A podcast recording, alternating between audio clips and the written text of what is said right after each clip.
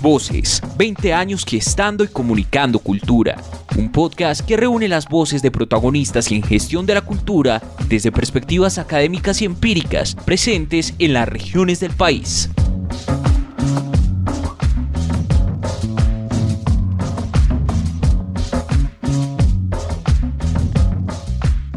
En el año 2001 se aprueba la creación del pregrado en Gestión Cultural y Comunicativa en la Universidad Nacional de Colombia, sede Manizales.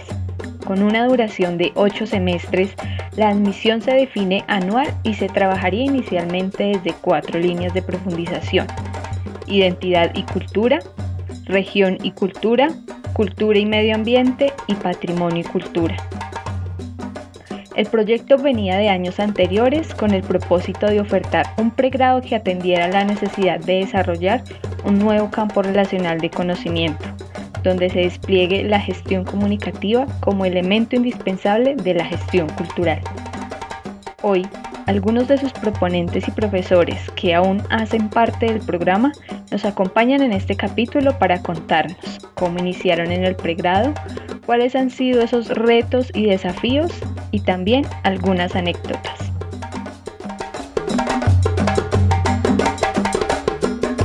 Victoria Eugenia Valencia Maya, directora de Departamento de Ciencias Humanas. Pero pues te cuento que yo estoy en el pregrado, bueno, en el departamento hace 30 años ya, o sea que estoy, fui parte del grupo de docentes, que no era un grupo inicialmente muy grande, que nos enfocamos como a la creación del pregrado. El departamento había hecho una capacitación a gestores culturales empíricos del departamento, entonces en un diplomado, y eso empezó a dar como muchas luces también. Y al mismo tiempo había una ley, la ley de cultura, pues que tuvo como su surgimiento en esos años, y entonces también empezó como a verse que, que lo cultural era un sector, que el Ministerio de Cultura, que era un, un campo en el que podía, debía profesionalizarse, porque tú sabes que casi lo que se hacía era más, era un proceso muy empírico realmente, y lo que había más era posgrados, algunos posgrados, aunque ese dato no lo tengo tan claro, si existían posgrados, pero era profesionalizar a un sector. Profesor Jaime Buitrago Alba, director del CEPA 1 estaba la especialización en sociología de la cultura, estaba el programa de formación en gestión cultural para Caldas del profesor Fabio Rincón y pues yo venía de tener una experiencia en gestión cultural en Boyacá y en el Meta. Yo trabajé mucho tiempo en teatro, en títeres, eh, fui periodista cultural, eh, y siempre estuve ligado a la, a la, actividad cultural, ¿no? Entonces, a raíz de todo eso, pensamos que al Departamento de Ciencias Humanas le faltaba un pregrado y más en una sede que es, eh, que es netamente tecnológica, ¿no? Puras ingenierías, arquitectura, administración.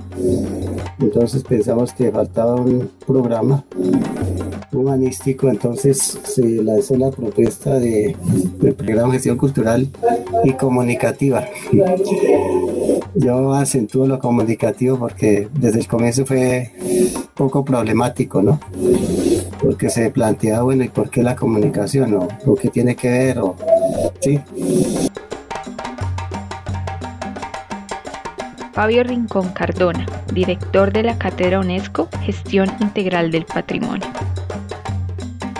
Yo inicio en la Universidad Nacional hace cuarenta y pico de años eh, como eh, profesor de humanidades, aún sin haber un departamento de ciencias humanas y aún sin tener todavía un pregrado en gestión cultural.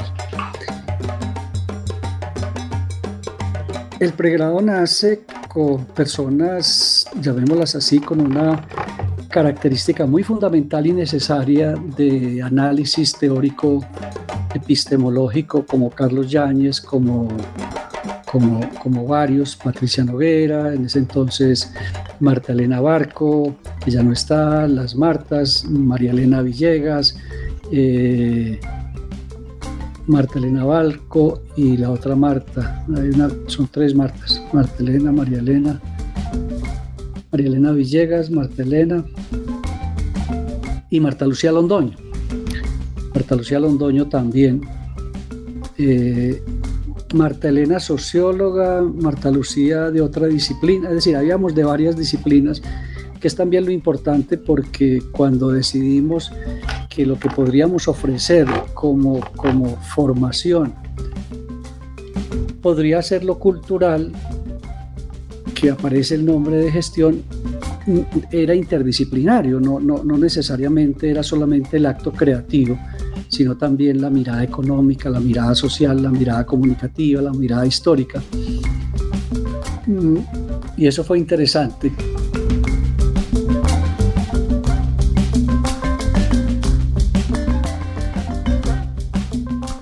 A partir de la premisa de que no existe cultura sin comunicación, ni comunicación sin cultura, es donde la parte comunicativa del pregrado se integra como eje fundamental para el desarrollo de los ejercicios académicos tanto teóricos como prácticos.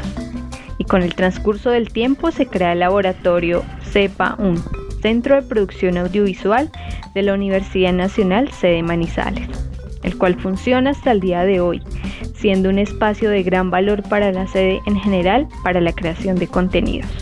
El profesor Jaime nos cuenta. Pero la comunicación en el pregrado llevó mucho tiempo trabajándose desde lo teórico. Yo presenté varias propuestas al departamento para generar un espacio de comunicación práctica, que podía ser un centro, un laboratorio, eh, una unidad. Pero eso fue muy complicado, ¿no? Y sobre todo porque yo pasaba propuestas y las propuestas quedaban por ahí eh, sin trámite. Entonces yo me propuse sacar ese proyecto adelante y más o menos en el año 2014 eh, presentamos una propuesta a la Dirección Nacional de Laboratorios, porque el CEPAUN es un laboratorio, depende de la Dirección de Laboratorios y pues haciendo mucho trámite pues se logró que nos dieran unos equipos. Eh, después hubo otra, otro trabajo bastante fuerte que fue conseguir las locaciones en el sitio donde está actualmente el CEPAON, pues eh, prácticamente era una, como una ratonera, era un laboratorio de química abandonado. Entonces entramos ahí, eso apestaba a todo, a todos los mezcla de elementos químicos. Este, el piso estaba deteriorado, quemado, las paredes vueltas nada. Entonces hubo que, que hacer un trabajo de, de reacondicionamiento y nos colaboró mucho la Dirección de Servicios Generales de, de la sede. Y también pues conseguimos muebles, no había plata para comprar muebles, entonces reciclamos muebles. En el, eh, por ejemplo, en, en, la Nubia hay unas bodegas donde hay muebles que, que, ya son desechables, entonces yo fui allá y encontré que había unos muebles que, que estaban buenos y entonces los recuperamos. Eh, después también eh, pudimos comprar algunos muebles para condicionarlos al espacio físico que era de un laboratorio de, química. Eso no es un espacio para audiovisuales. Entonces eh, nos tocó adaptarnos. Y poco a poco fuimos consiguiendo cosas. Después hubo un proyecto de la universidad para el mejoramiento de pregrados, entonces participamos en esa convocatoria y también conseguimos otros equipos. Y pues ahí vamos. Eh, el CEPAUN comienza simultáneamente con el semillero de comunicación. El CEPAUN digamos que es el, espacio físico institucional donde están los equipos, pero eh, yo siempre he tenido un grupo de estudiantes que son de semillero de comunicación. Inicialmente había mucha gente interesada, poco a poco se va depurando y actualmente pues eh, tenemos muy, muy poca gente, ya se hizo una convocatoria nueva, ahora estamos reuniéndonos con, con gente nueva de los primeros semestres, porque los que teníamos antes ya están eh, por salir de la universidad.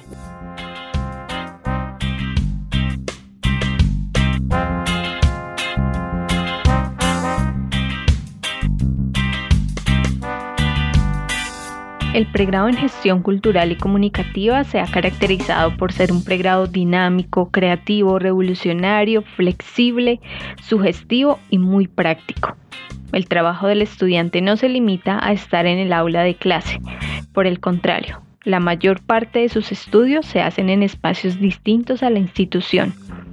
Relacionarse con estos espacios y con esas otredades es fundamental para maquilar un proceso crítico y participativo. Las experiencias vividas en las salidas académicas son la mejor forma de evocar lo anterior. Escuchemos. Estando hace mucho tiempo, estábamos recién creado el pregrado, Jaime Buitrago tenía eh, eh, industrias culturales y él tenía un viaje a Bogotá a llevar a los estudiantes a Roca al Parque. Entonces la hija de él iba a cumplir 15 años y me dijo, yo no puedo ir con los estudiantes, vete tú. Entonces las anécdotas en ese viaje, todas, desde dormir en las residencias de la universidad, que eso era terrible, eso era terrible para mí, porque los estudiantes se burlaban de mí, me decían que yo era muy fresa, y yo como me, bueno, y me, que cómo me iba a ir para el concierto, que yo no me podía ir por ahí como entaconada ni nada, me tenía que vestir de negro, pintarme bien bien alternativa y no sé qué. Yo hice como todo eso con ellos, con ese grupo. Desde entonces nos fuimos para Rock al parque y para mí eso fue una experiencia monumental. O sea, yo nunca había estado en una cosa así y bueno, compartir tan de cerca con ellos, estando ahí pues como en un grupo. Llegaban otros estudiantes de civil y no sabían que yo era como la directora, pues en ese entonces estaba yo muy joven y eso le ofrecían a uno marihuana y todo. Y ellos, no, ella es la directora de la carrera. Y yo, no, muchachos, más, más. Cosas así muy chéveres de llegar a ese escenario tan loco. Y así me dijeron, es que, profe, pero es que usted es muy fresa, se tiene que ir vestida distinto, pues. Vístase de negro, póngase una ropa muy cómoda, eso maquillese distinto. Y yo, velo, ¿por qué? Es que sí, porque para que no quedes muy discordante allá en ese. Esa es una anécdota muy chévere.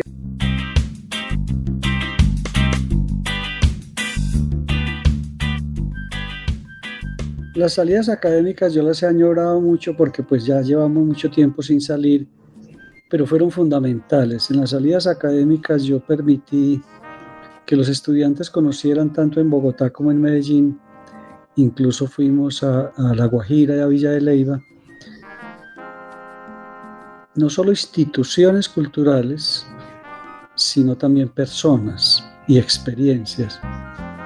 Yo tuve y, todavía me escriben algunos egresados de, lo bello que fue, de lo importante que fue cuando fueron conmigo a Medellín y conocieron, digamos, desde, desde un ex ministro de Cultura como el doctor Juan Luis Mejía, que fue el que nos generó la cátedra UNESCO y que te comentaba desde un principio que me, invitó a mí que hiciera el curso en Brasil pues una persona que me está muy cercana a mí y, como uno tiene personas que lo, como que lo marcan, ¿cierto? Yo he llevado a mis estudiantes a hablar y una persona les puede decir, yo he sido ministro de Cultura y la Ley General de Cultura, yo la trabajé. Los estudiantes me dicen, profesor, qué maravilla.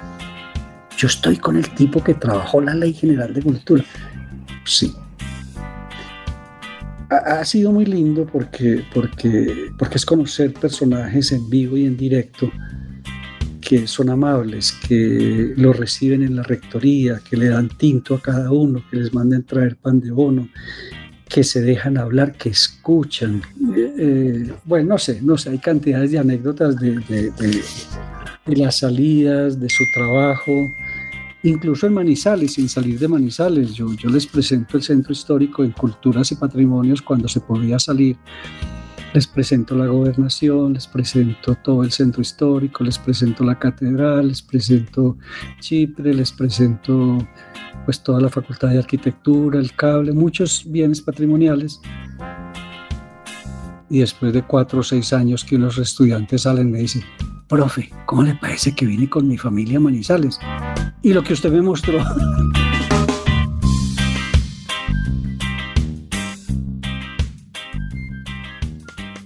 Cerramos este capítulo agradeciendo a los profesores que participaron, al profesor Julián Duque y a ustedes por escucharnos.